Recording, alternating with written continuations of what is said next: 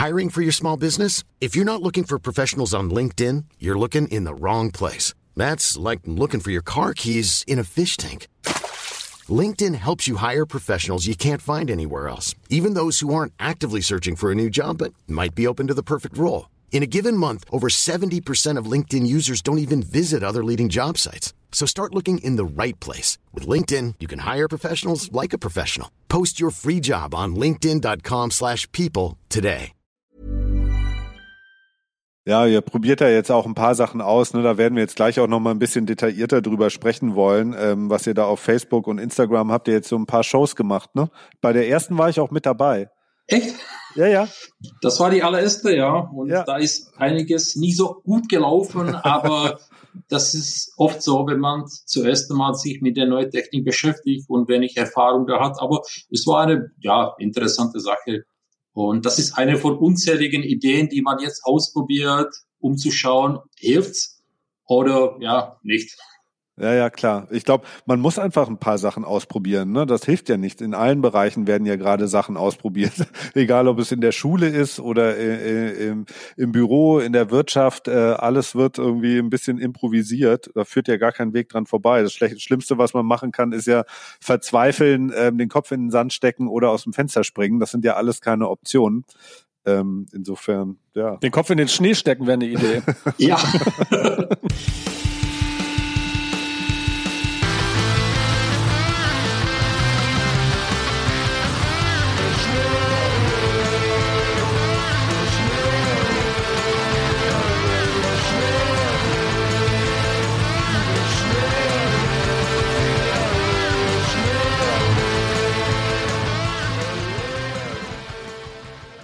also erstmal freuen wir uns total, dass du da bist, dass du äh, Lust und äh, hast und dir Zeit genommen hast, mit uns zu sprechen. Ähm, meine erste Frage war nämlich genau die, wann standest du das letzte Mal auf dem Brett? Auf dem Brett, wenn du ein Snowboard meinst, dann war das tatsächlich letzte Woche Sonntag, aber das war nach sechs Monaten zuerst Mal. Das bedeutet, Mitte März war ich noch mit einem Teststand immer am Albeck und dann war die Sommerpause für Snowboard, aber da war ich viel Wakeboard fahren. Und letzte Woche tatsächlich kam die Gelegenheit, meine Sachen zu packen und ins Allgäu zu fahren, wo mein Schwiegervater lebt. Und da sind wir am Samstag um 6 Uhr aufgestanden. Oha. Wir, nee, wir hatten Angst, dass die Gebiete so voll sind und wir wollten alleine auf dem Gipfel sein. Deswegen um 6 Uhr aufgestanden, um 7 Uhr mit Sternlampe hochgelaufen und tatsächlich oben auf dem Gipfel waren wir alleine und hatten wir eine schöne Abfahrt über die Piste, aber war einfach geil. Und nächsten Tag haben wir gesagt, okay, ist Regen angesagt, wir frühstücken erstmal, dann war das Wetter doch gar nicht so schlecht. Deswegen sind wir erst um 9 Uhr losgelaufen und oben auf dem Gipfel waren schon 40, 50 Leute. Das habe ich nämlich jetzt auch gehört, dass irgendwie äh, die ganzen Touren und Tourengeher, also das, der ganze Bereich sich jetzt extrem ähm, verändert oder sehr, sehr viele Leute eben sagen, gut, der Lift ist halt zu, dann, dann muss ich halt so nach oben gehen. Ne? Verkauft ihr nur Splitboards jetzt? Hm, es ist tatsächlich so, dass wir genauso wie andere Firmen und Audi-Geschäfte hauptsächlich Splitboards verkaufen, weil die Leute wissen, okay, die Lifte laufen nicht und die wollen raus, die wollen auf den Berg, die wollen Schnee spüren und dann kauft man sich ein Splitboard oder geht mit Turnski hoch. Äh, es ist eine schöne Sache, aber nicht ganz ungefährlich. Und ist auch nicht für jeden Mann, weil man muss sich mit der Technik beschäftigen, wie das Billboard funktioniert, wie man hochläuft, äh, welche Klamotten man mitnimmt, wie man die Stücke benutzt und so weiter. Ich laufe Speedboard schon seit zwölf Jahren und früher bin ich Ski gefahren. Das bitte für mich ist das nicht so schwer. Aber viele Leute, die probieren das aus und gehen gleich ins Gelände. Ich empfehle jeden, bleibt erstmal auf der Piste, probiert das aus, übt die Spitzkehre, auffällen, abfällen damit nachher du, wenn du weit weg vom Skigebiet bist, du dich sicher fühlst und keine Fehler machst.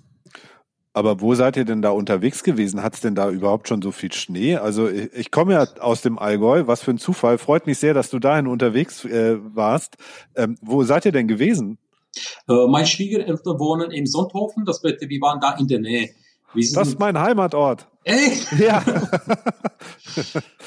Das bedeutet, am Sonntag sind wir über Immenstadt Richtung Oberstaufen gefahren und auf der linken Seite hast du Thalkirchendorf. Das sind zwei Lifte und ja. da sind wir die zwei Hänge hochgelaufen. Okay. Und am Sonntag sind, waren wir in Gunzesried. Ja. Und dann sind wir aus Gunzesried hochgelaufen bis zum Gipfel von, was für eine Bahn ist das? Auf, der, Schwa auf, der Schwangerhorn, Ja. ne? Mhm. Ja, genau. Ach, herrlich. Ja, da war ich nämlich das letzte Mal auf dem Brett. Also ich war im März zum letzten Mal auf dem Brett, genau am auf der Schwangerhorn. Ja. Ja, genau. Da habe ich sogar, sogar vor zwei, Wie drei witzig. Jahren mit meiner Frau im Sommer übernachtet. Oben am Kreuz. Schön nur mit Schlafsack, ohne Zelt. Deswegen haben cool. wir gesagt, ja, ich schaue mir das wieder an. Ja. Und war gute Bedingungen dann?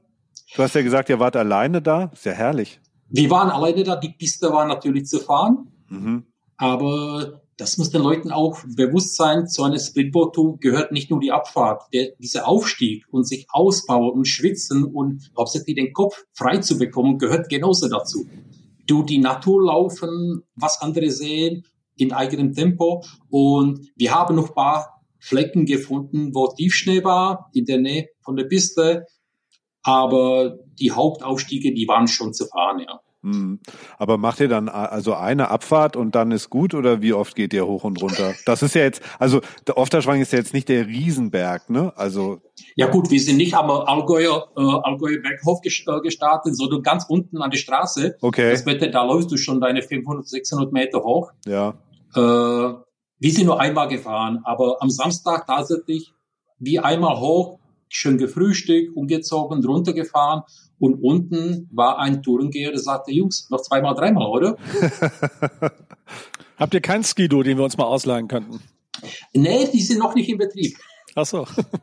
Nee, es ist tatsächlich so, dass die Rettungsstationen noch gar nicht belegt sind, weil die Lifte laufen nicht. Das bedeutet, es ist, da ist nichts los. Das heißt, du bist also bist unterwegs und dann ist natürlich keine Bergwacht äh, unterwegs etc. Ne? Wenn die Lift, äh, die Skigebiete zu sind, ist da ja auch niemand. Da ist keiner und ich bin mit meinem Schwiegervater gelaufen, der ein Skilehrer ist und auch im Sommer ein Bergführer und wir haben uns ausgerechnet über dieses Thema unterhalten. Falls etwas passieren soll, wie, wie löst das die Bergwacht? Dadurch, dass die Bergstationen gar nicht belegt sind, sagt er ganz einfach. Da kommt der Hubschrauber, holt den Bergwächter zu Hause, fliegt ihn zu seiner Garage, dann, dann fährt er mit dem Skidu zu dir und fährt dich wieder zu dem Hubschrauber und du fliegst mit dem Hubschrauber ins Krankenhaus, ja. Dauert Okay. alles ein bisschen länger, aber so ist der Ablauf, ja. Ja. Wenn du mit gebrochenen Knochen im Schnee liegst und darauf wartest, dass jemand hilft. Und das ist auch der Grund, warum wir, und das empfehle ich auch vielen anderen, nur auf der Piste gelaufen sind, weil sollte etwas passieren, die Rettung von der Piste ist heutzutage leichter als irgendwo auf einem schwierigen Gelände. Ja. Das Bette, da kommt der Skido ganz bestimmt hin, ja. Ja, ja, total.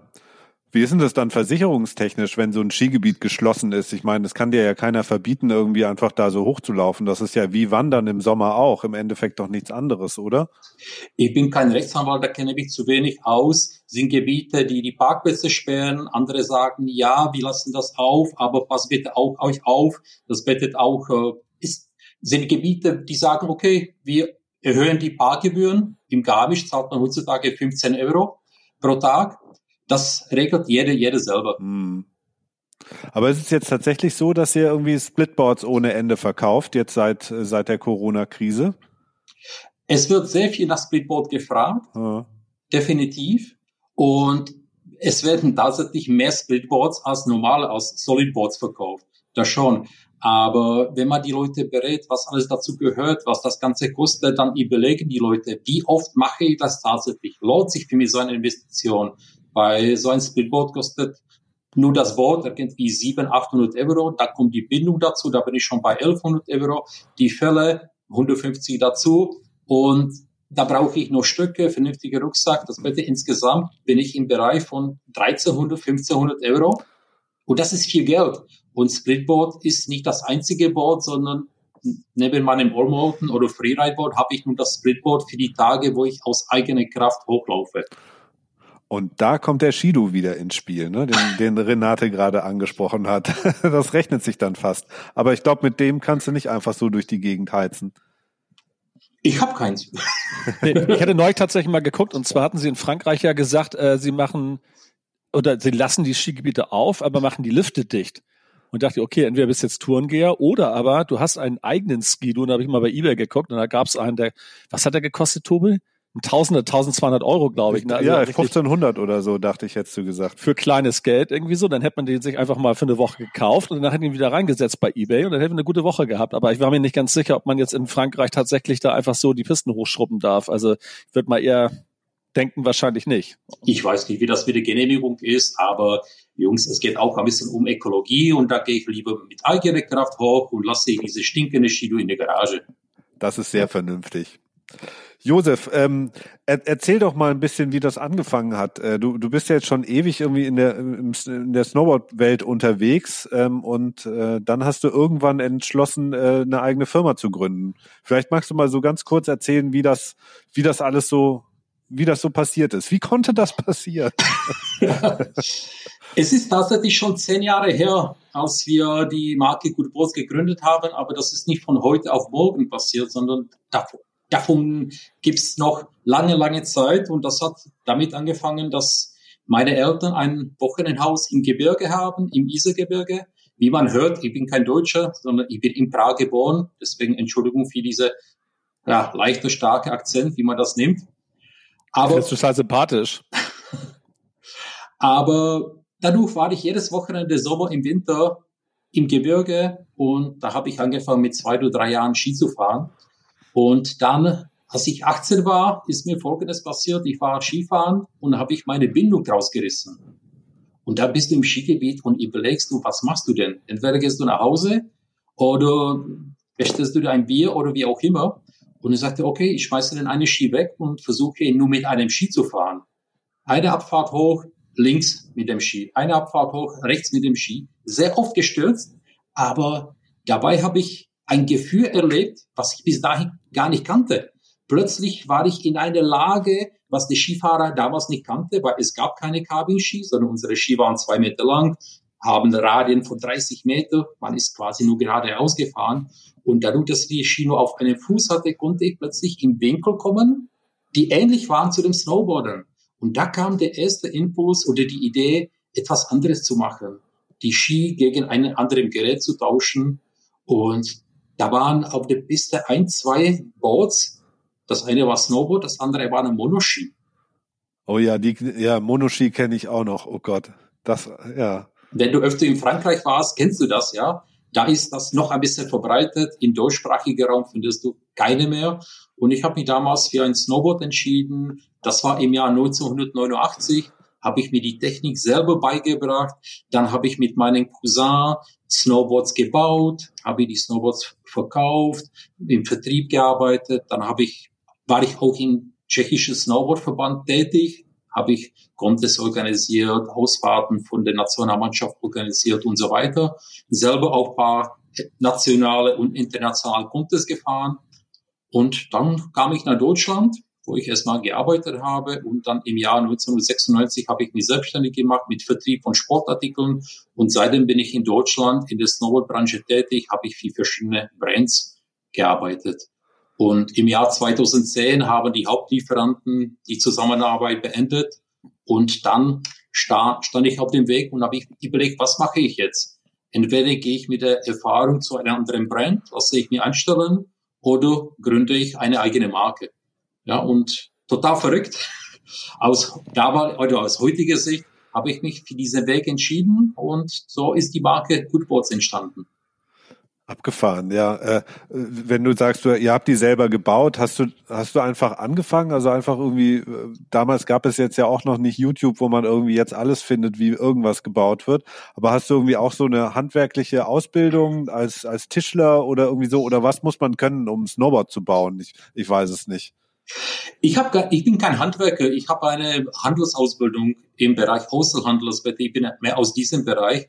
Aber dadurch, äh, dass äh, ich schon seit, seit der Kindheit Ski gefahren bin und meine Eltern sich die ganze Hütte selber umgebaut haben, war ich handwerklich immer sehr begabt. Und unsere Informationsquelle waren die amerikanischen Magazine wie Thrasher oder MBM oder wie auch immer, wo man verschiedene Anleitungen gesehen hat.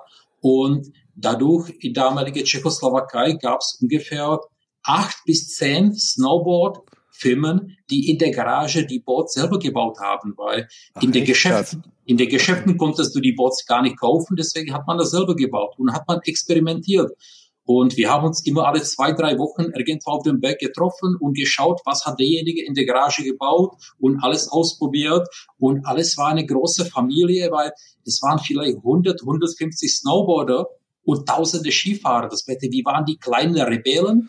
Und diese Treffen im Schnee, das war für uns unglaublich wichtig. Viel Party, viel gefeiert, aber auch geschaut, was hat der getüftelt und wie kann ich mein Boot verbessern und warum hat seine Kante gehalten und warum habe ich meine Insets rausgerissen und so weiter, ja. Und welches Skigebiet war das damals, wo du da hauptsächlich aktiv warst? Äh, das waren die Skigebiete in, in, in Tschechien, ja.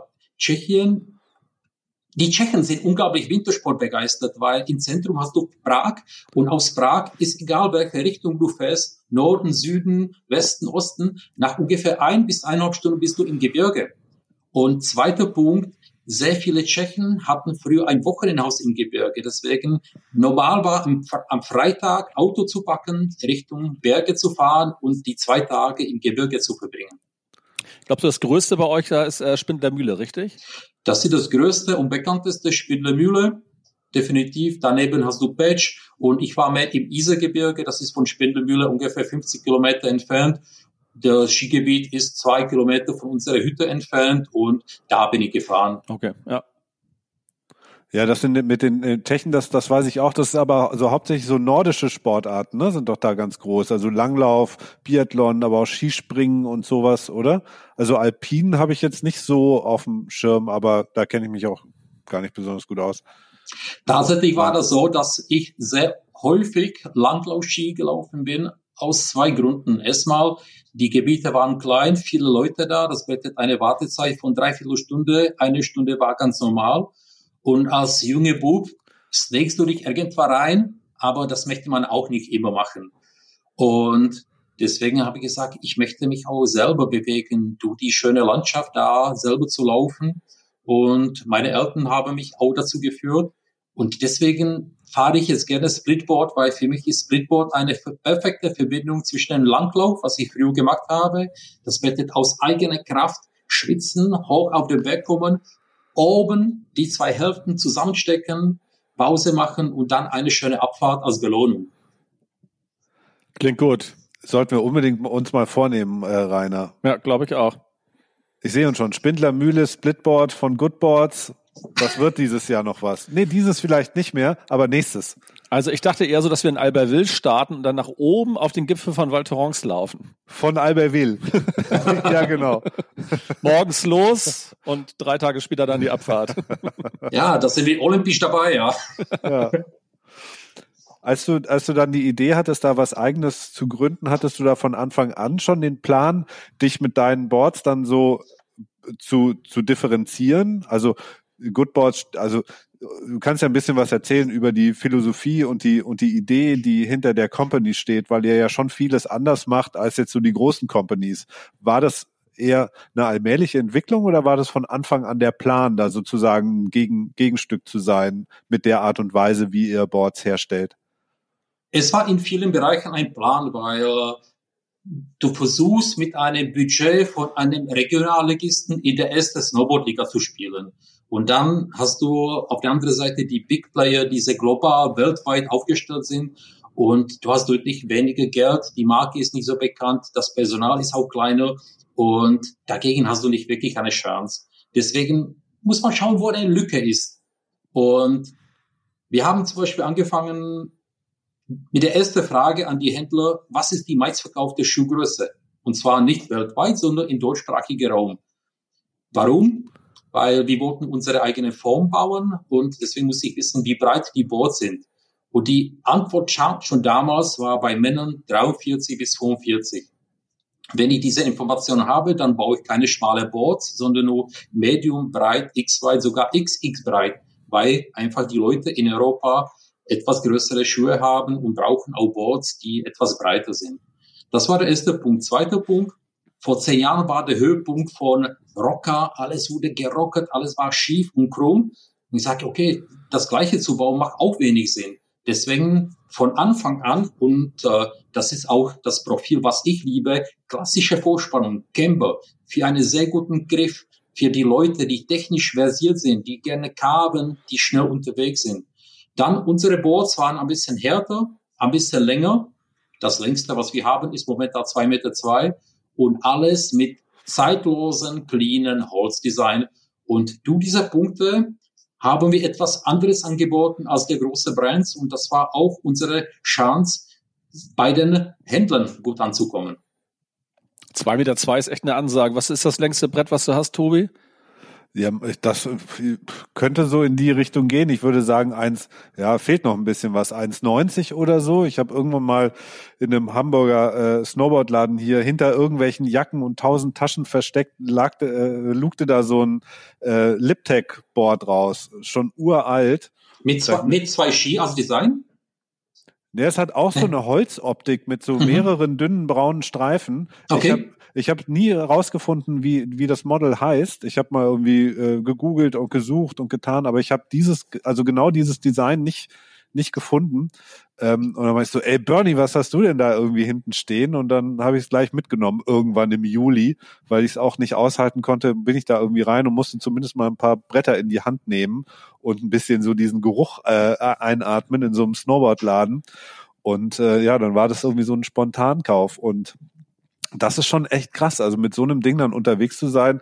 Also dann vor allem anspruchsvolle Pisten zu fahren, ist dann wirklich harte Arbeit. Ähm, das geht dann nicht von alleine. Sowas um die Kurve zu kriegen, ist dann schon schwer, aber wenn es dann so ein bisschen flacher wird und, und breiter, dann kannst du natürlich nageln ohne Ende. Das macht mit dem Ding schon richtig Laune. Ja, oder die Kurven weglassen. Die Kurven weglassen, genau. Es ist ja. tatsächlich so, das Boot macht richtig viel Spaß, aber du brauchst mehr Platz. Ja. Weil die ganzen Turns sind mehr, sind ein bisschen größer und mehr Breite, mehr Länge, weniger Leute obwohl tatsächlich, wir hatten vor paar Jahren auch eine Testveranstaltung in der Skihalle in Bispingen. Und da war eine Junge von diesem Boot so begeistert, dass er sich das bestellt hat. Und das nach paar Abfahrten in Bispingen, ja. Ja, mit, mit so einem Zwei-Meter-Brett in der Skihalle, das stelle ich mir aber schwierig vor, ja. Ja, das ist die gleiche Geschichte wie im Sauerland. Du bist oben auf dem Berg und die Nose ist schon unten im Tal, ja. das würde der Nico jetzt nicht so gerne hören. Ja. ja, aber du hast natürlich recht. Aber wo du das, wo, äh, wo du dieses Geschäft in Hamburg gesagt hast, warst du vielleicht bei HiQ, bei Bernhard? Ja, ja, genau. Ja, ja. ja. ja. Ihr kennt euch, entnehme ich dem Ganzen? Ja, nach ja. 24 Jahren in der Snowboardbranche in Deutschland kennt man praktisch persönlich alle kompetente Fachhändler und das sind die Leute, die unglaublich wichtige Arbeit machen. Die haben diese Sportart zusammen mit der Industrie mit aufgebaut. Die lieben es, die leben es die fahren aus Hamburg hunderte Kilometer runter in die Berge und die machen regional auch eine sehr wichtige Arbeit.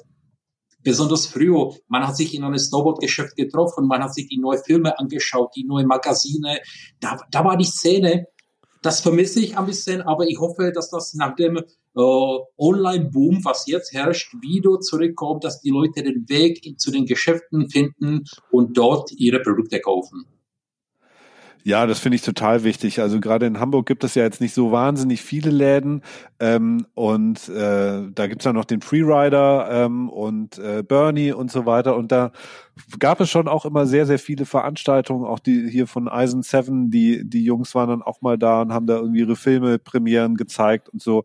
Ich, also ich habe das, fand das immer cool, weil man sich halt ausgetauscht hat und, und einfach so diese, also einfach die Sachen um sich rum zu haben, dass man fühlte sich einfach dann gleich mitten in dieser Stadt auf einmal wieder ein bisschen besser und den Bergen etwas näher, wenn einen die Sehnsucht packt. Und das ist ja hier äh, Renates und unser und mein Thema, dass wir hier in Hamburg ja äh, so ein bisschen, also wir haben auch schon irgendwie solche Aktionen gebracht, dass wir uns Freitag ins Auto setzen, um irgendwie Samstag, Sonntag irgendwie auf dem Brett zu stehen und dann halt irgendwie Sonntag durch die Nacht wieder zurück nach Hamburg geschüsselt.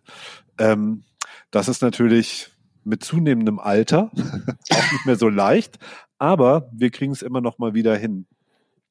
Aber du hast total recht. Ich glaube, Bernie macht hier einen Riesenjob, weil gefühlt weg, wächst er auch alle Bretter von ganz Hamburg. Ich habe sogar seine vor 15 Jahren oder so seine alte äh, Schleifmaschine gekauft, bei ihm abgeholt. Und die hat gut verdient und die habe ich dann weiterverkauft an äh, ein Geschäft in Stuttgart. Das bedeutet, die Maschine von Bernie lebt jetzt und schleift in Stuttgart, ja. Das wird er bestimmt gerne hören. Aber ähm, ja. erzähl ein bisschen noch von den von den Brettern. Ist das so ein Trend, den du jetzt beobachtest, dass die eher wieder wieder länger werden, oder ist das dann eure Zielgruppe speziell, die diese längeren Bretter dann nachfragt? Äh, wir waren nicht die Ersten, die so lange Boards gebaut haben. Das bedeutet, ob das äh, die Marke Pogo, die Jungs aus Löwenstein sind, die haben schon immer lange Boards gebaut und gefahren. Oder in der Schweiz war das die Firma Red Air oder ganz viele Redican Airlines. Aber auch Liptech oder Nitro haben so lange Boards gebaut. Aber man muss schon ein paar Bretter verkaufen, damit sich das lohnt. Und deswegen ist dieses Segment für die großen Brands wenig interessant, weil du einfach auf die Stückzahl nicht kommst. Und das war aber unsere Liebe. Und dadurch, dass wir selber in kleinen Serien fertigen, konnten wir auch damit leben, wenn man pro Jahr nur 20, 25 solchen Longboards verkauft. Und deswegen haben diese Bretter nach wie vor ihr Platz in unserer Kollektion und wir stehen voll drauf. Und das ist auch ein Produkt, wo ich sage, Leute, eine Bordlänge hat nichts mehr zu tun mit der Körpergröße sondern wenn du Freestyler bist, wirst du eher kürzere Boards. Wenn du Freerider bist, nimmst du ein langes Board. Es ist genauso wie bei Skateboardfahren. Die Skater, die im Park sind, die haben klassisches Skateboard. Wenn jemand durch Altona Größe möchte, nimmt ein Longboard.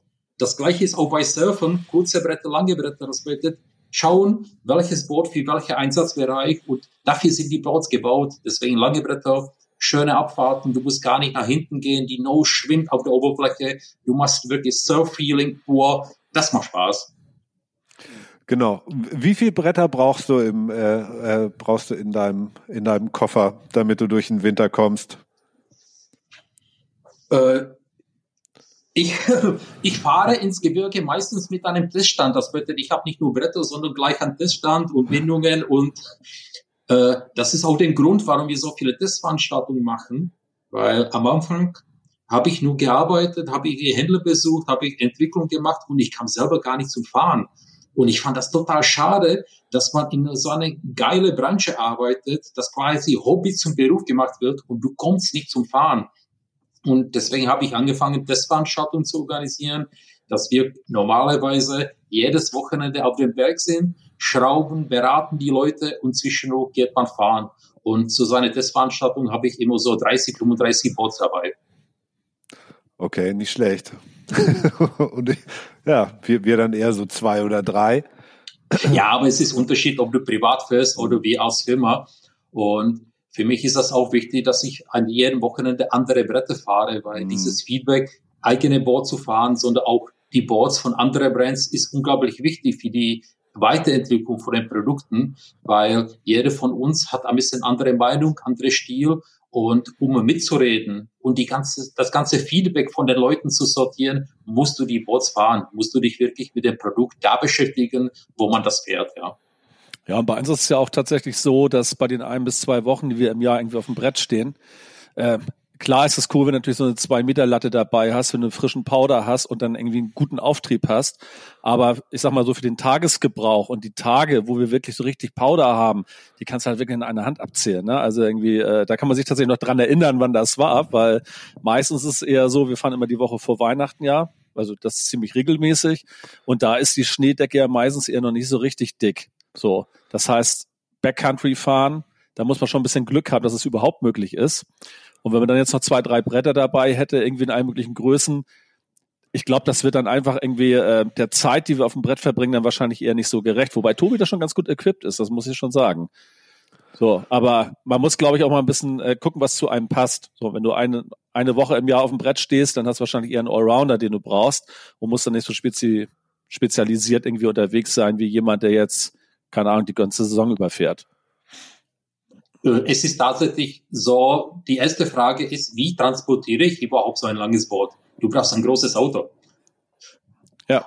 Aber diese Bretter kaufen sich meistens Leute, die in den Bergen leben und die wirklich äh, morgen früh aus dem Fenster schauen und dann entscheiden, okay, heute nehme ich das Boot, das Boot und die gehen in den Keller und im Keller steht jede Bedingung das optimale Boot. Das bedeutet, die haben die Auswahl von sechs bis zehn Brettern und nehmen sich jeden Tag das, was zu dem Tag am besten passt, ja.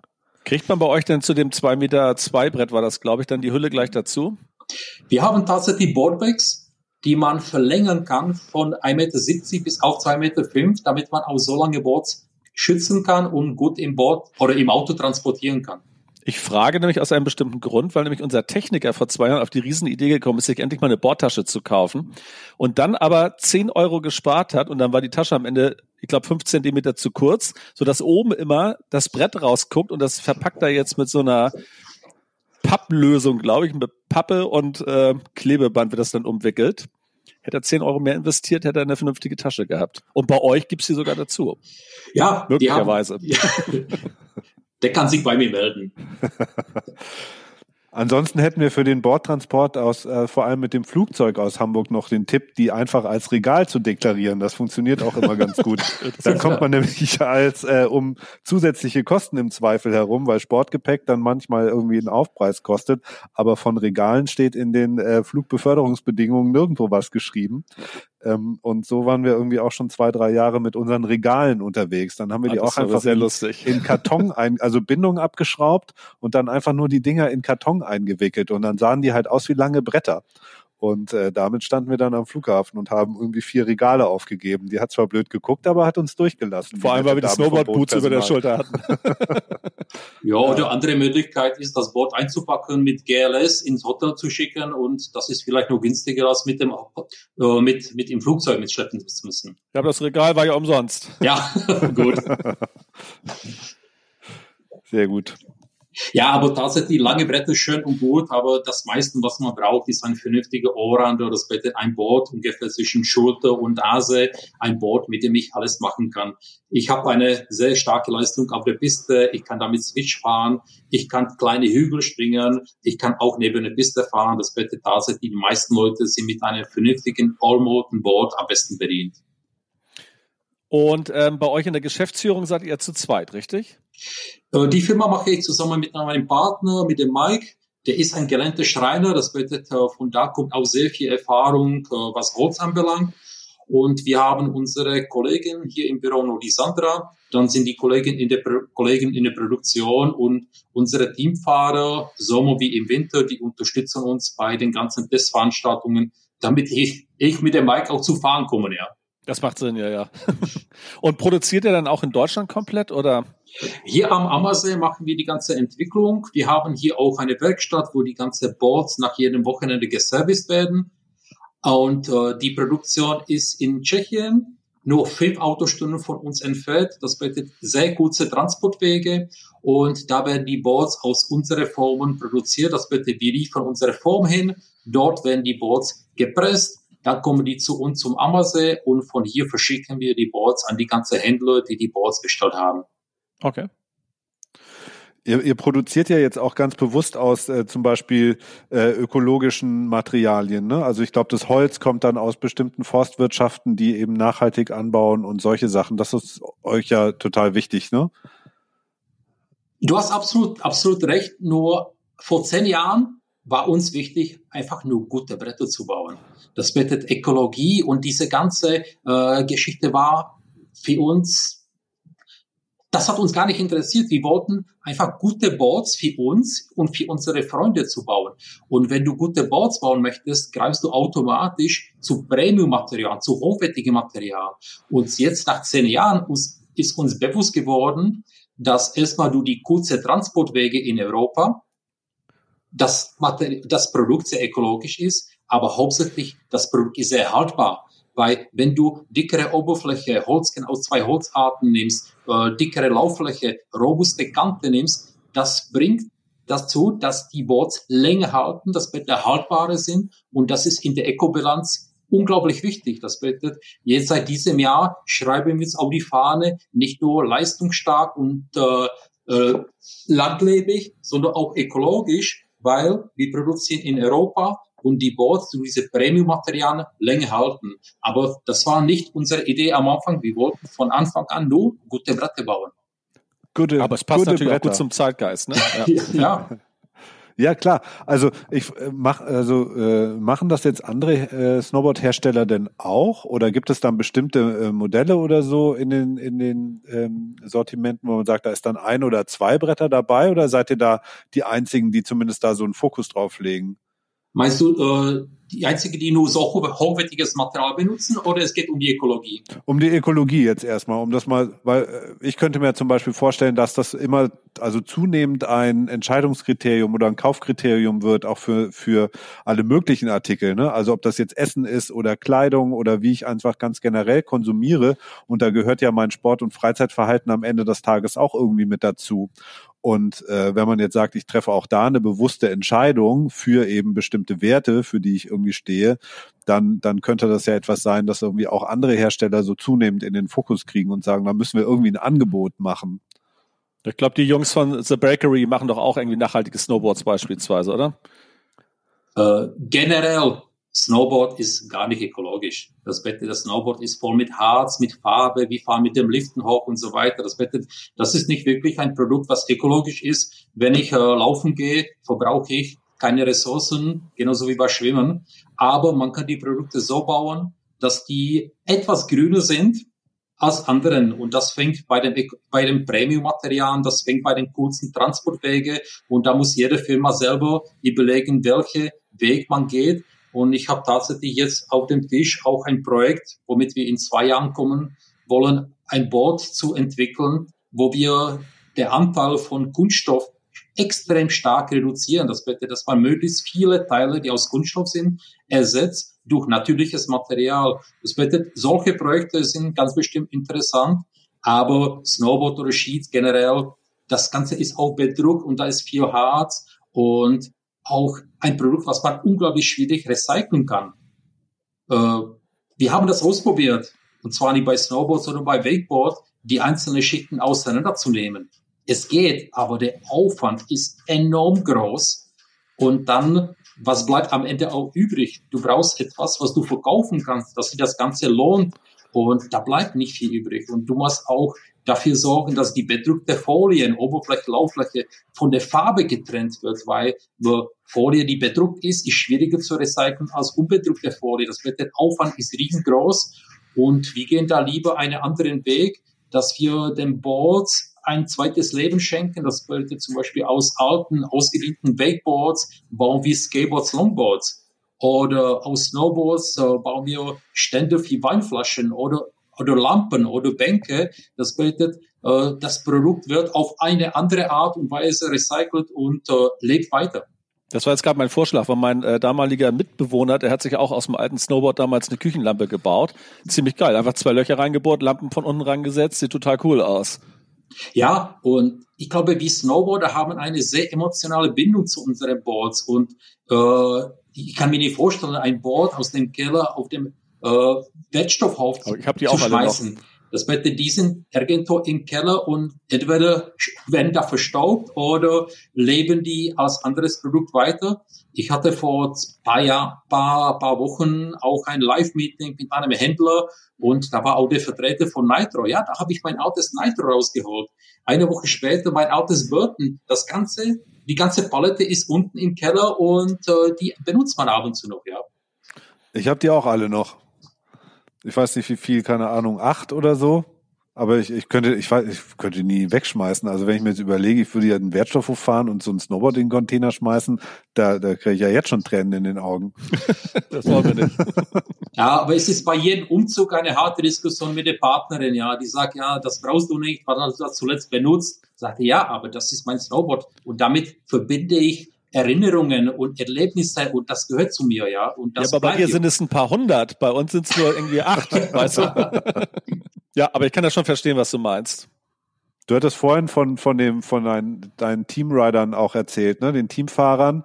Ähm, die sind wahrscheinlich auch äh, äh ungeheuer wertvoll, wenn es darum geht, dann irgendwie Feedback zu bekommen über die Fahreigenschaften und was man eben noch dann an den Brettern verbessern kann, oder?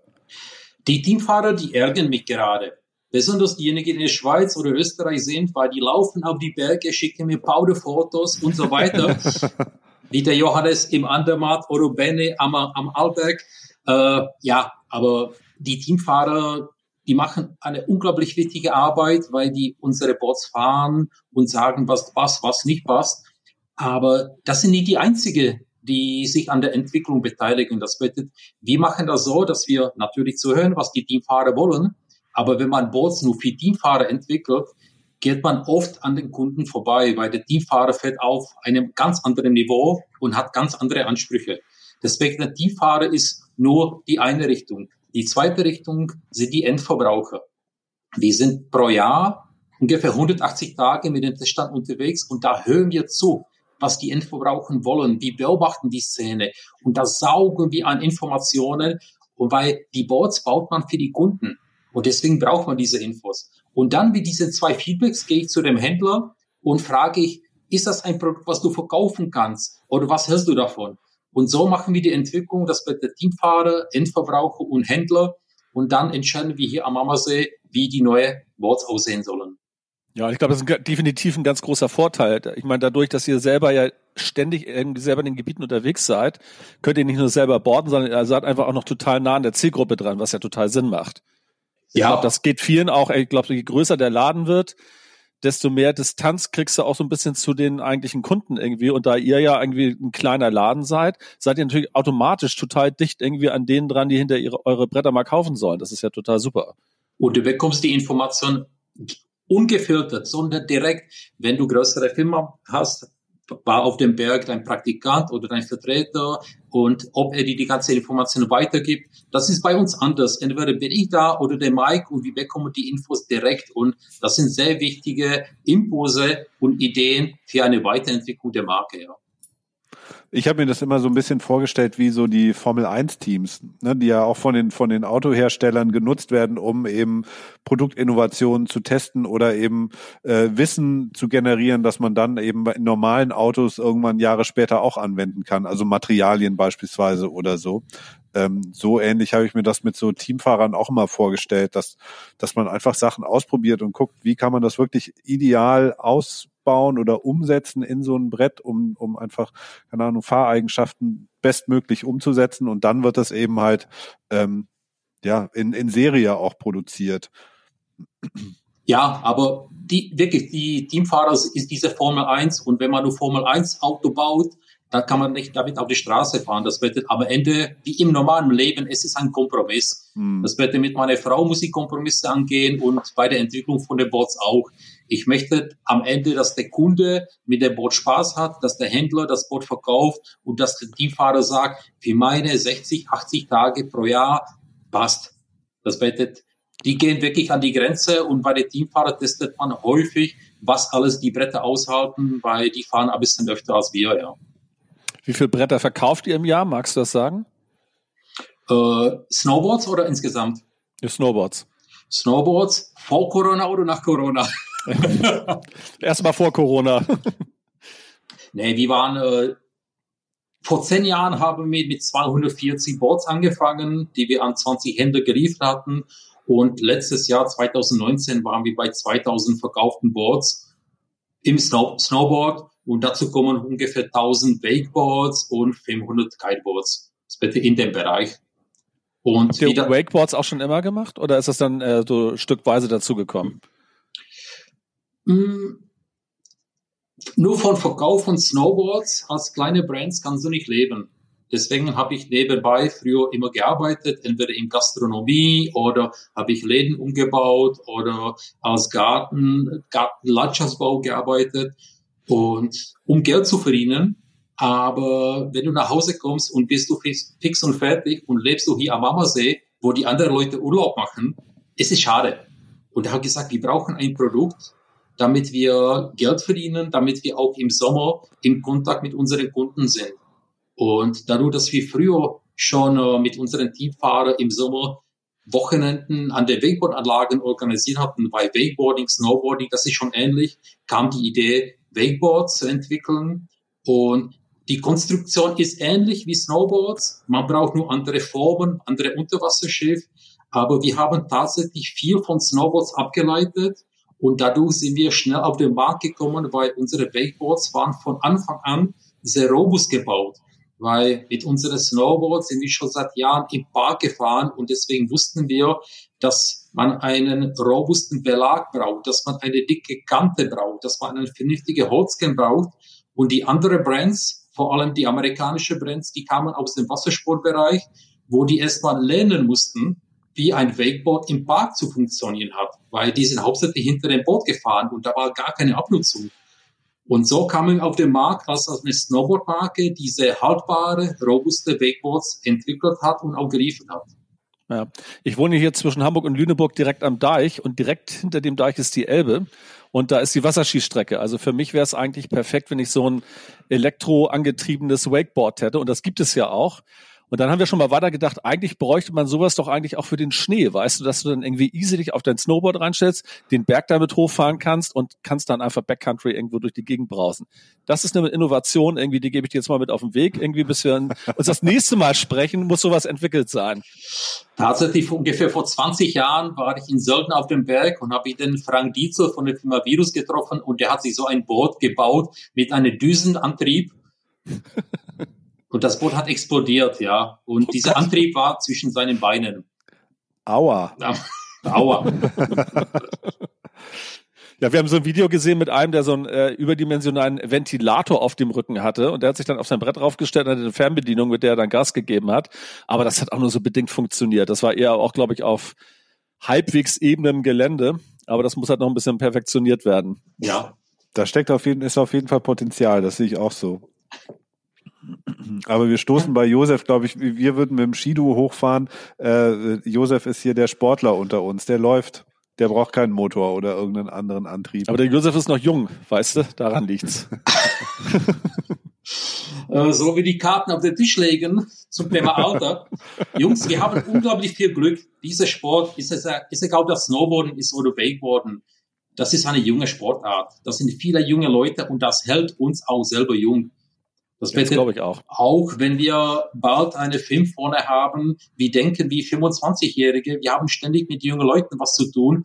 Und solange man sich bewegt, dann bleibt man im Kopf auch jung. Und da muss ich mich bedanken für die Entscheidung, im Snowboard-Business zu sein, weil auch andere Kollegen, auch wenn die noch älter sind als ich, die treffen uns auf dem Berg, wir gehen zusammen fahren und wir haben Spaß und dann triffst du Leute, mit denen du vor 30, 40 Jahren Abi gemacht hast und das sind alles alte Säcke. Ja.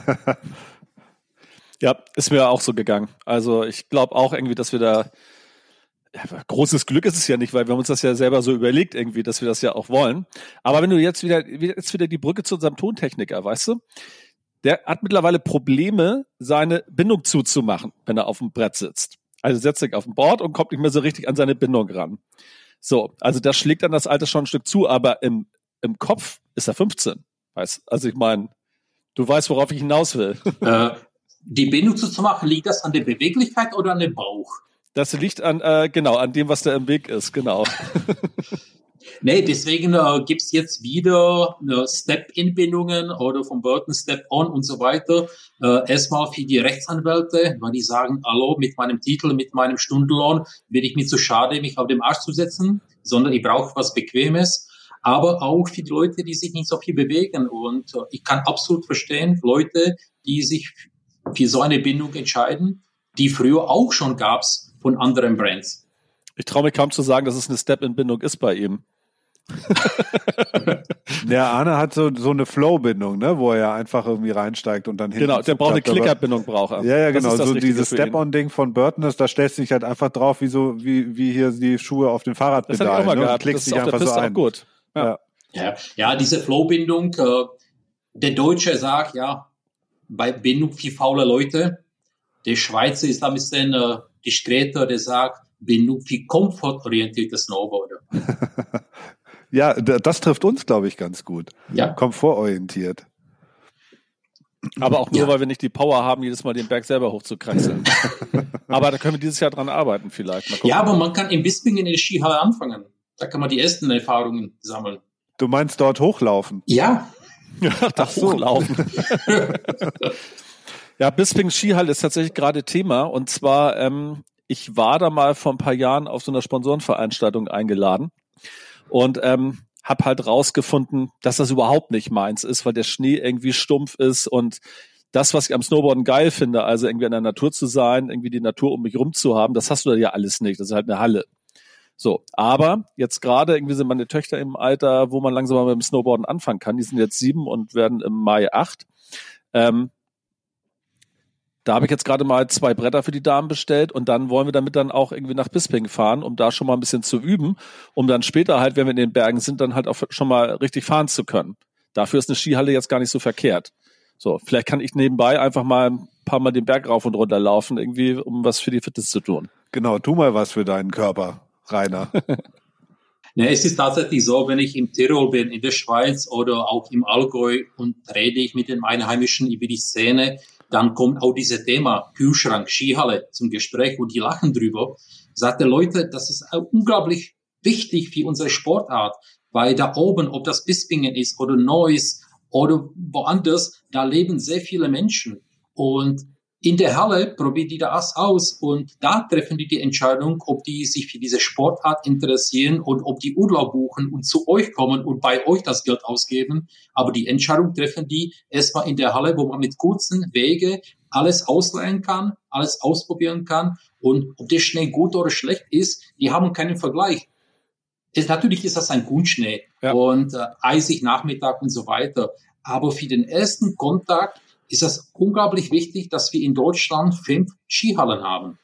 Ja, da bin ich bei dir. Vor allem, ich, also ich glaube, es ist wichtig, dass bei allem, was man irgendwie neu macht, irgendwie die Hürde so klein wie möglich ist. Und wenn du natürlich erstmal 4000 Euro für Equipment in die Hand nehmen musst und dann noch irgendwie nach Österreich fährst, um in den, in den richtigen Bergen zu sein, dann überlegst du dir wahrscheinlich, wenn du nicht irgendwie mit dem Skifahren oder Snowboarden aufgewachsen bist, irgendwie zweimal, ob du das machst. Also die meisten Leute, die ich kenne, die noch nie irgendwie auf dem Brett standen, die sagen halt so, oh nee, irgendwie Skiurlaub, es ist kalt irgendwie, es ist arschteuer, weiß der Geier was. So, aber wenn sie es mal in der Skihalle probieren und sehen, dass es ihnen Spaß macht, dann sind sie vielleicht eher motivierter, dann auch mal in den richtigen Skiurlaub zu fahren. Also da bin ich echt bei dir. Ich glaube, das ist definitiv ein Mehrwert. Ja. Ja, und wir haben die letzten Jahren immer wieder im Herbst eine Testveranstaltung in der Skihalle Neuss organisiert oder früher auch in Bispingen. Und die ganze Händler aus der Umgebung kamen mit dem Kunden, damit die sich am Anfang der Saison in der Nähe die Bretter anschauen, ausprobieren und dann schon ihr Winterurlaub planen. Das Anschauen und Ausprobieren ist jetzt auch noch ein ganz gutes Stichwort für das Thema Testcenter und Teststände hattest du ja vorhin schon erwähnt, ne? wie wichtig das ist, um diesen Kontakt zur, zur Szene, zur Zielgruppe, zu den, zu den Fahrern ja dann im Endeffekt auch äh, zu haben. Jetzt mit Corona ging das ja jetzt im Winter wird es jetzt wahrscheinlich erstmal nicht funktionieren, aber auch im Sommer wird das ja wahrscheinlich mit Wakeboards und Kiteboards ähnlich sein. Also auch dort seid ihr ja auf Events oder an den üblichen Spots ähm, vertreten und habt eure, eure Boards irgendwie mit dabei. Wie, wie geht denn das jetzt? Ihr, ihr habt jetzt auch irgendwie auf Facebook, Instagram gab es diese Shows oder gibt es auch, glaube ich, noch, ne? Wollt ihr mehrere davon machen? Ist das, also funktioniert das einfach, funktioniert das ganz gut oder wie war das Feedback von den Leuten, die da dabei waren? Die Show muss man vielleicht nochmal ganz kurz beschreiben. Also ich glaube, dass die Hörer das nicht unbedingt wissen. Also ihr habt ja ein, äh, auf Facebook eine kurze Veranstaltung gehabt, das heißt kurz, die ging, glaube ich, eine Stunde lang. Eine Live-Sendung, ja. Genau, vielleicht kannst du einmal kurz zusammenfassen, was ihr da macht oder was ihr damit vorhabt. Das hat, äh, das hat mit den Testveranstaltungen was zu tun. Normalerweise sind wir seit Oktober jedes Wochenende irgendwo auf den Gletscher, beraten die Kunden, schrauben die Kunden und empfehlen die Geschäfte. Und das ist das, was uns fehlt, was wir vermissen, auch körperlich. Und deswegen habe ich überlegt, wie können wir Kontakt mit den Kunden aufnehmen und denen sagen, wie es uns geht, was wir machen und so weiter. Und deswegen haben wir jetzt diese äh, Live-Sendung ausgedacht. Und Du hast vorher gesagt, äh, auch im Sommer ist das schwierig. Es war schwierig bis Mitte Mai. Dann haben aber die ersten Cables, das sind die Wakeboard-Anlagen, aufgemacht, weil Wakeboarding ist eine individuelle Sportart, genauso wie Snowboarden. Das kann man mit Abstand betreiben, weil die Mitnehmer sind 50, 70 Meter auseinander entfernt. Und ab Mitte Mai sind die Anlagen gelaufen, die Leute sind an die Anlage gekommen und wir konnten unsere Testveranstaltung durchführen. Aber alle Restaurants waren geschlossen. Leider Skifahren und Snowboarden hat ein Image, das zu dieser Sportart unbedingt diese Après-Ski gehört.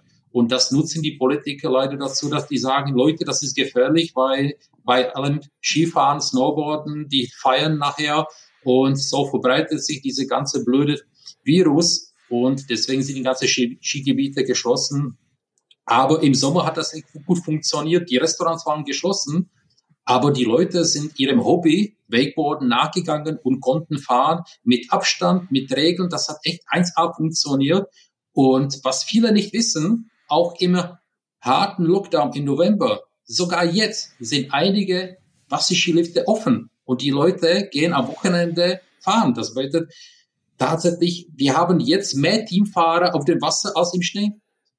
Also ich weiß, dass bei der Wasserskianlage in Harburg gibt es, glaube ich, immer noch so einen Weihnachtsfahren. Und dann fahren die in ihren Weihnachtsmannkostüm irgendwie da übers, übers Wasser. Das müsste jetzt irgendwann sein wahrscheinlich. Und dann wird die Anlage, glaube ich, aber auch irgendwann dicht gemacht, oder? Ja. Also die haben doch irgendwann Winterpause von Dezember bis Meistens ist es am Anfang Dezember am Nikolaustag, das ist Tradition an vielen Anlagen.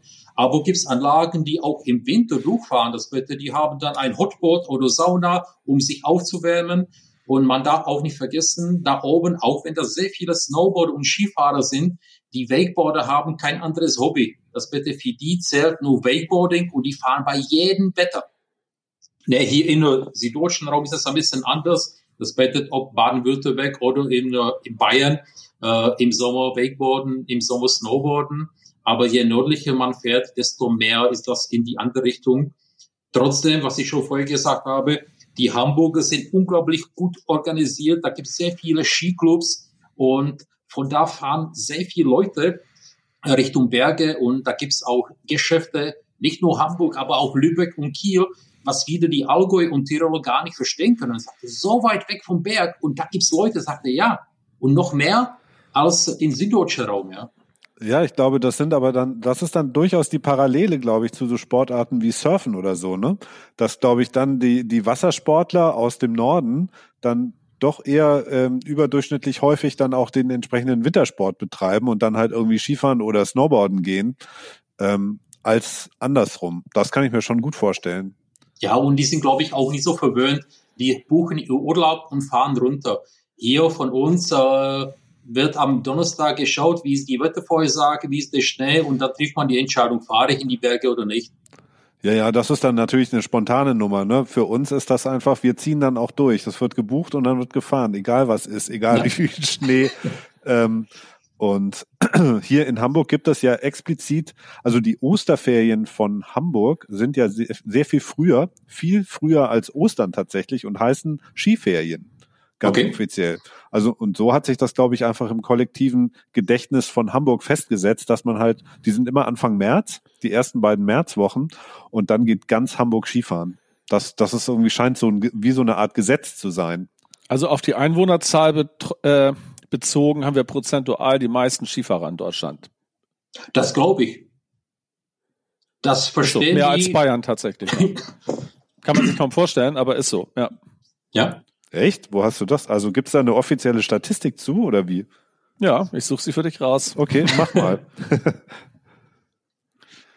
ähm, was uns natürlich noch interessiert ist, wo wollt ihr mit Goodboards noch hin?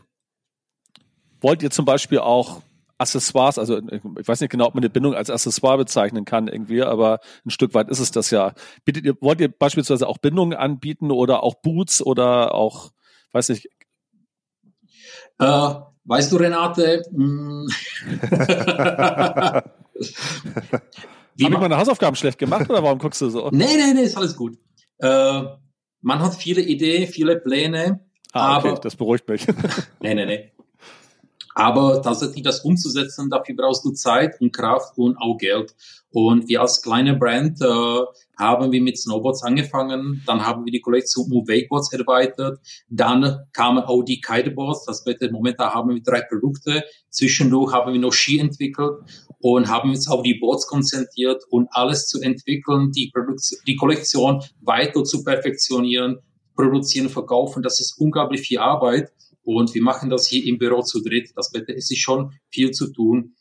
Äh, Corona-mäßig haben, werden wir uns wahrscheinlich von den Ski trennen, weil im Frühjahr haben die Händler viel zu wenig Ski bestellt, dass wir für diese Winter keine Ski produziert hatten. Das kommen wir zum Thema Corona. Aber welche neue Produkte? Wir arbeiten zum Beispiel momentan an Surfbrettern, robusten, haltbaren Surfbrettern, die man entweder in einer stehenden Welle fährt oder hinter einem Boot an einem speziellen Board, was man strapless, das bedeutet ohne Bindung, an der Wakeboard-Anlage fährt. das ist ein neues Produkt oder was ich vorher gesagt habe, ein Board, wo wir den Anteil von Kunststoff stark, stark reduzieren. Aber wir möchten in diesem Bereich bleiben, weil wir auch in Europa produzieren. Und wenn du Richtung Schuhe und Bindungen gehst, dann musst du Richtung Asien. Und das ist nicht unsere Welt. Wir möchten ja. dort produzieren, wo wir und unsere Kinder leben, wo man kurze Transportwege hat, wo man ähnliche Mentalität hat, wo man auch, wenn Probleme gibt, schnell sich ins Auto hinsetzen kann, in die Produktion fährt und danach eine Lösung, Lösung sucht. Ja. Man muss nicht alles anbieten. Aber jetzt ja gerade zum Beispiel in den Skigebieten ja auch immer zentraler geworden, dass die im Sommer ja auch als Bikepark genutzt werden, ne? dass da so für Mountainbiker äh, entsprechende Strecken und Parks angelegt werden. Du nimmst die gleiche äh, Seilbahn nach oben, die du auch im Winter benutzt und heizt halt dann mit dem Mountainbike runter. Also das könnte ich mir jetzt total äh, logisch für euch auch vorstellen. Also so Good Bike hört sich auch noch ganz gut an. Das wäre ja eigentlich ein ganz äh, logischer nächster Schritt, jedenfalls aus meiner Sicht. Ja, und der andere sagt ein Good Sub und der nächste sagt wieder was anderes. Es gibt viele gute Ideen, aber äh, der Tag hat leider nur 24 Stunden und wir sind schon so sehr viel unterwegs und äh, wenn jetzt meine Frau neben mir steht, wird er sagte keine neuen Produkte, du hast auch Familie, ja. Und du willst ja auch noch aufs Brett, das kommt ja auch noch dazu. Ja. ja. Soll noch selber fahren, klar. Nee, man muss, man muss wirklich nicht alles anbieten und dann noch einen Rucksack und dann noch Handschuhe und dann noch eine Mütze. Äh, die konzentrieren uns auf die Bretter. Einziges Produkt, wo wir auch Bindungen anbieten, sind die Kiteboards, weil wir da mit zahlreichen Kiteschuhen arbeiten und die brauchen die Bretter komplett. Aber sonst bei Wakeboards und Kiteboards konzentrieren auf die Boards und versuchen wirklich ordentliche Bretter zu bauen und damit haben wir genug zu tun. Aber jetzt kommt erstmal hoffentlich noch mal ein satter Winter, wenn schon, also wenn ohne Lifte, dann hoffentlich mit viel Schnee. Oder habt ihr jetzt schon bestimmte, gibt es schon Termine, die ihr jetzt gepla die geplant sind und hoffentlich auch stattfinden, wo man euch dann treffen kann mit Testständen, um Goodboard mal zu probieren? Wir verschieben die Termine von Monat zu Monat. Das bedeutet, alle Termine von November haben wir im Dezember verschoben und dann auf Januar und beobachten wir ganz genau die Situation in Deutschland, aber auch in Österreich, in der Schweiz. Momentan sieht das so aus, dass man bis äh, Mitte, Mitte Januar nicht wirklich auf den Berg kommt. Aber wir haben das selber in der Hand, wie sie die Infektionszahlen entwickeln. Das wird, wenn die runtergehen, werden wir sofort Termine planen und die werden dann über unsere Medien, das wird Instagram, Facebook, Homepage kommuniziert. Und die stehen in der Startlöcher die drei Zelte sind gepackt. 90 Dashboards sind da und wir werden, wenn es geht, sofort in zwei bis drei Skigebiete gleichzeitig fahren, dass die Leute auf die Bretter kommen, dass wir selber zu fahren kommen. Ja, das klingt gut. Das klingt definitiv nach einem Plan. Ich glaube, Josef ja. juckt genauso in den Füßen wie uns. Ja, sieht so aus. ich hatte schon die zwei Tage letztes Wochenende auf dem Brett und das hat mir unglaublich geholfen, ja. Und das, das sind die Wochenenden, wo ich mein Akku wieder auflade. Das bedeutet auch, wenn das anstrengend ist, aus eigener Kraft eine Stunde hochzukraxen, aber da bist du wieder fit und du hast was erlebt und du bist in der Natur und du spürst den Schnee und dann in der Woche im Arbeit, in der Werkstatt oder wie auch immer, dann gleich, gleich sieht das wieder aus, ja. Fährt deine Frau dann auch? Meine, meine Frau fährt Ski und Telemark-Ski. Und ich habe drei Kinder und allen drei habe ich erstmal Skifahren beigebracht, weil ich selber von Skifahren komme und für die Kinder ist das auch leichter. Entschuldigung, wenn mir jetzt hartnäckige Snowboarder zu hören und sagen, das geht überhaupt nicht. Äh, ich habe ihnen die Wahl gegeben, möchtest du Snowboard oder Skifahren? Und ich habe tatsächlich für alle Kinder immer beide Geräte dabei gehabt und für die war leichter wirklich mit Ski. Und dann habe ich allen drei Snowboarding mit Hardboots beigebracht. Aus einem praktischen Grund, weil nach dem Skifahren habe ich die Skischuhe schon an und dann montiere ich nur eine Plattenbindung auf die Boards und ohne umzuziehen kann ich die schnell wechseln. Und gleichzeitig, die lernen auch sauber zu fahren, die lernen die Technik, die lernen die Kante zu benutzen und deswegen ständig schön ordentlich auf dem Board und haben auch passende Stil, ja. Sehr gute Tricks, da kannst du dir gleich was abgucken hier für die, für die Snowboard-Erziehung von Rosa und Marie, Rainer. Allerdings. Sehr Aber gut. auch die Damen äh, haben erst einen Skikurs besucht, weil die standen mit drei das erste Mal auf den Brettern. Und ich glaube, Snowboarden, oh, wenn es richtig früh losgehen soll, mit fünf, sechs, glaube ich, aber ich glaube, generell empfiehlt man sowieso eher so ab acht, bin ich der Meinung.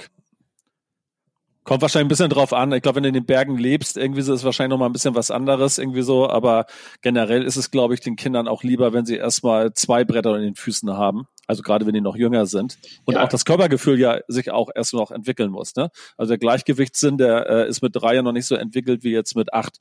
Deswegen es ist völlig macht das schon Sinn. Es ist völlig unterschiedlich, ob du in Hamburg wohnst oder in Düsseldorf und kommst du für zwei Wochenenden äh, pro Jahr vielleicht in Schnee und jemand, der im San Anton aufwächst, ist das ganz anders. Und ich habe meine Kinder zu nichts gezwungen und die zwei Größeren, die kamen erst mit acht oder neun auf den Geschmack, überhaupt Ski zu fahren und später haben auf Snowboard gewechselt und der Kleine schon mit zwei Jahren hat alles ausprobiert. Das bitte, ich biete ihnen das an und mir macht Spaß, wenn die sagen, ich möchte entweder Skifahren oder Snowboarden, hauptsächlich sich bewegen, hauptsächlich draußen sein, zwischen nur vieler Schlittenfahren oder Iglu bauen, aber hauptsächlich etwas anderes zu machen, als vor der Fernseh oder von dem Computer zu hocken. Klar. Hast du denn jetzt schon äh, fürs nächste Wochenende oder äh, was geplant oder wie sieht dein wann, wann stehst du das nächste Mal auf dem Brett, um äh, hier zum Anfang zurückzukehren? Ja, diese diese äh, Podcast wird erst äh, am 31. ausgestrahlt. Und äh, auch da werde ich ganz genau schauen, wann äh, im äh, Allgäu Schnee fällt. Und äh, da fahre ich hin und laufe ich hoch. Äh, das ist mir letztes Wochenende bewusst geworden. Der Snowboarder, der braucht Schnee. Wenn die Lifte nicht laufen und der Schnee nicht da ist, kann ich nicht fahren. Aber ohne Lifte kann ich Schnee benutzen und habe ich meinen Spaß. Und das äh, führt auch dazu, dass vor zwei Wochen, als es ein bisschen geschneit hat, äh, die ganze Jungs aus Sauerland, das bitte aus Bielefeld, äh, Winterberg, Siegen oder auch äh, am Schwäbisch Alb, das bitte südlich von Stuttgart, die sind in die Berge gefahren, haben sich Kicker geschaukelt, hochgelaufen, runtergesprungen. Das ist wie vor 30 Jahren. Das ist diese Leidenschaft, diese Begeisterung für diese Sportart. Und natürlich das Bequeme und Schöne mit Lift, aber wir brauchen vor allem den Schnee. Das ist wahr. Das ist doch ein schönes Ende, oder? Besser kann man es gar nicht äh, sagen, Josef, das stimmt. Wir wollen alle wieder dringendst aufs Brett zurück und äh, genau, aber das Einzige, was es eigentlich braucht, ist wirklich Schnee. Und wenn die Lifte dann irgendwann wieder fahren, umso besser. Ja. Und wenn das jetzt hier 2020 alles so richtig scheiße war, dann muss man ja sagen, also dieses Jahr kann man ja eigentlich nur reklamieren und, und ein neues haben wollen. 2021 äh, muss das auf jeden Fall gut funktionieren. Natürlich müssen wir uns alle an die dann geltenden Regeln halten und ähm, ähm, äh, einfach auf uns, aber vor allem unsere Mitmenschen achten. Aber äh, wir müssen unbedingt unseren Lieblingssport ausprobieren. Und ich glaube, Renate, wir müssen dann einfach auch in den sauren Apfel beißen und einfach hochlaufen. Das machen wir das nächste Mal, fahren wir mit dem Josef mit und dann schleift er uns den genau. Berg hoch. Es gibt, ein, es gibt eine Motivation, eine Flasche Bier in den Rucksack, dann weißt du, oben angekommen, umziehen, Flasche auf und da ist die Welt in Ordnung.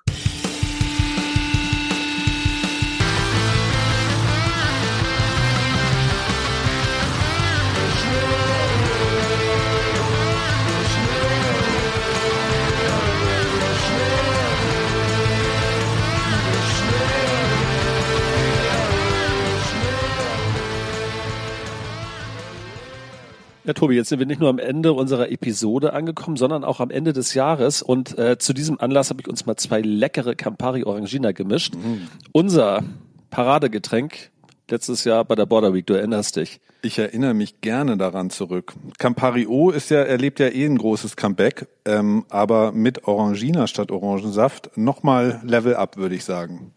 Total. In diesem Sinne, allen Hörern von Uschneole auf jeden Fall schon mal ein gesundes neues 2021 und bleibt uns gewogen. Uschneole. Uschneole.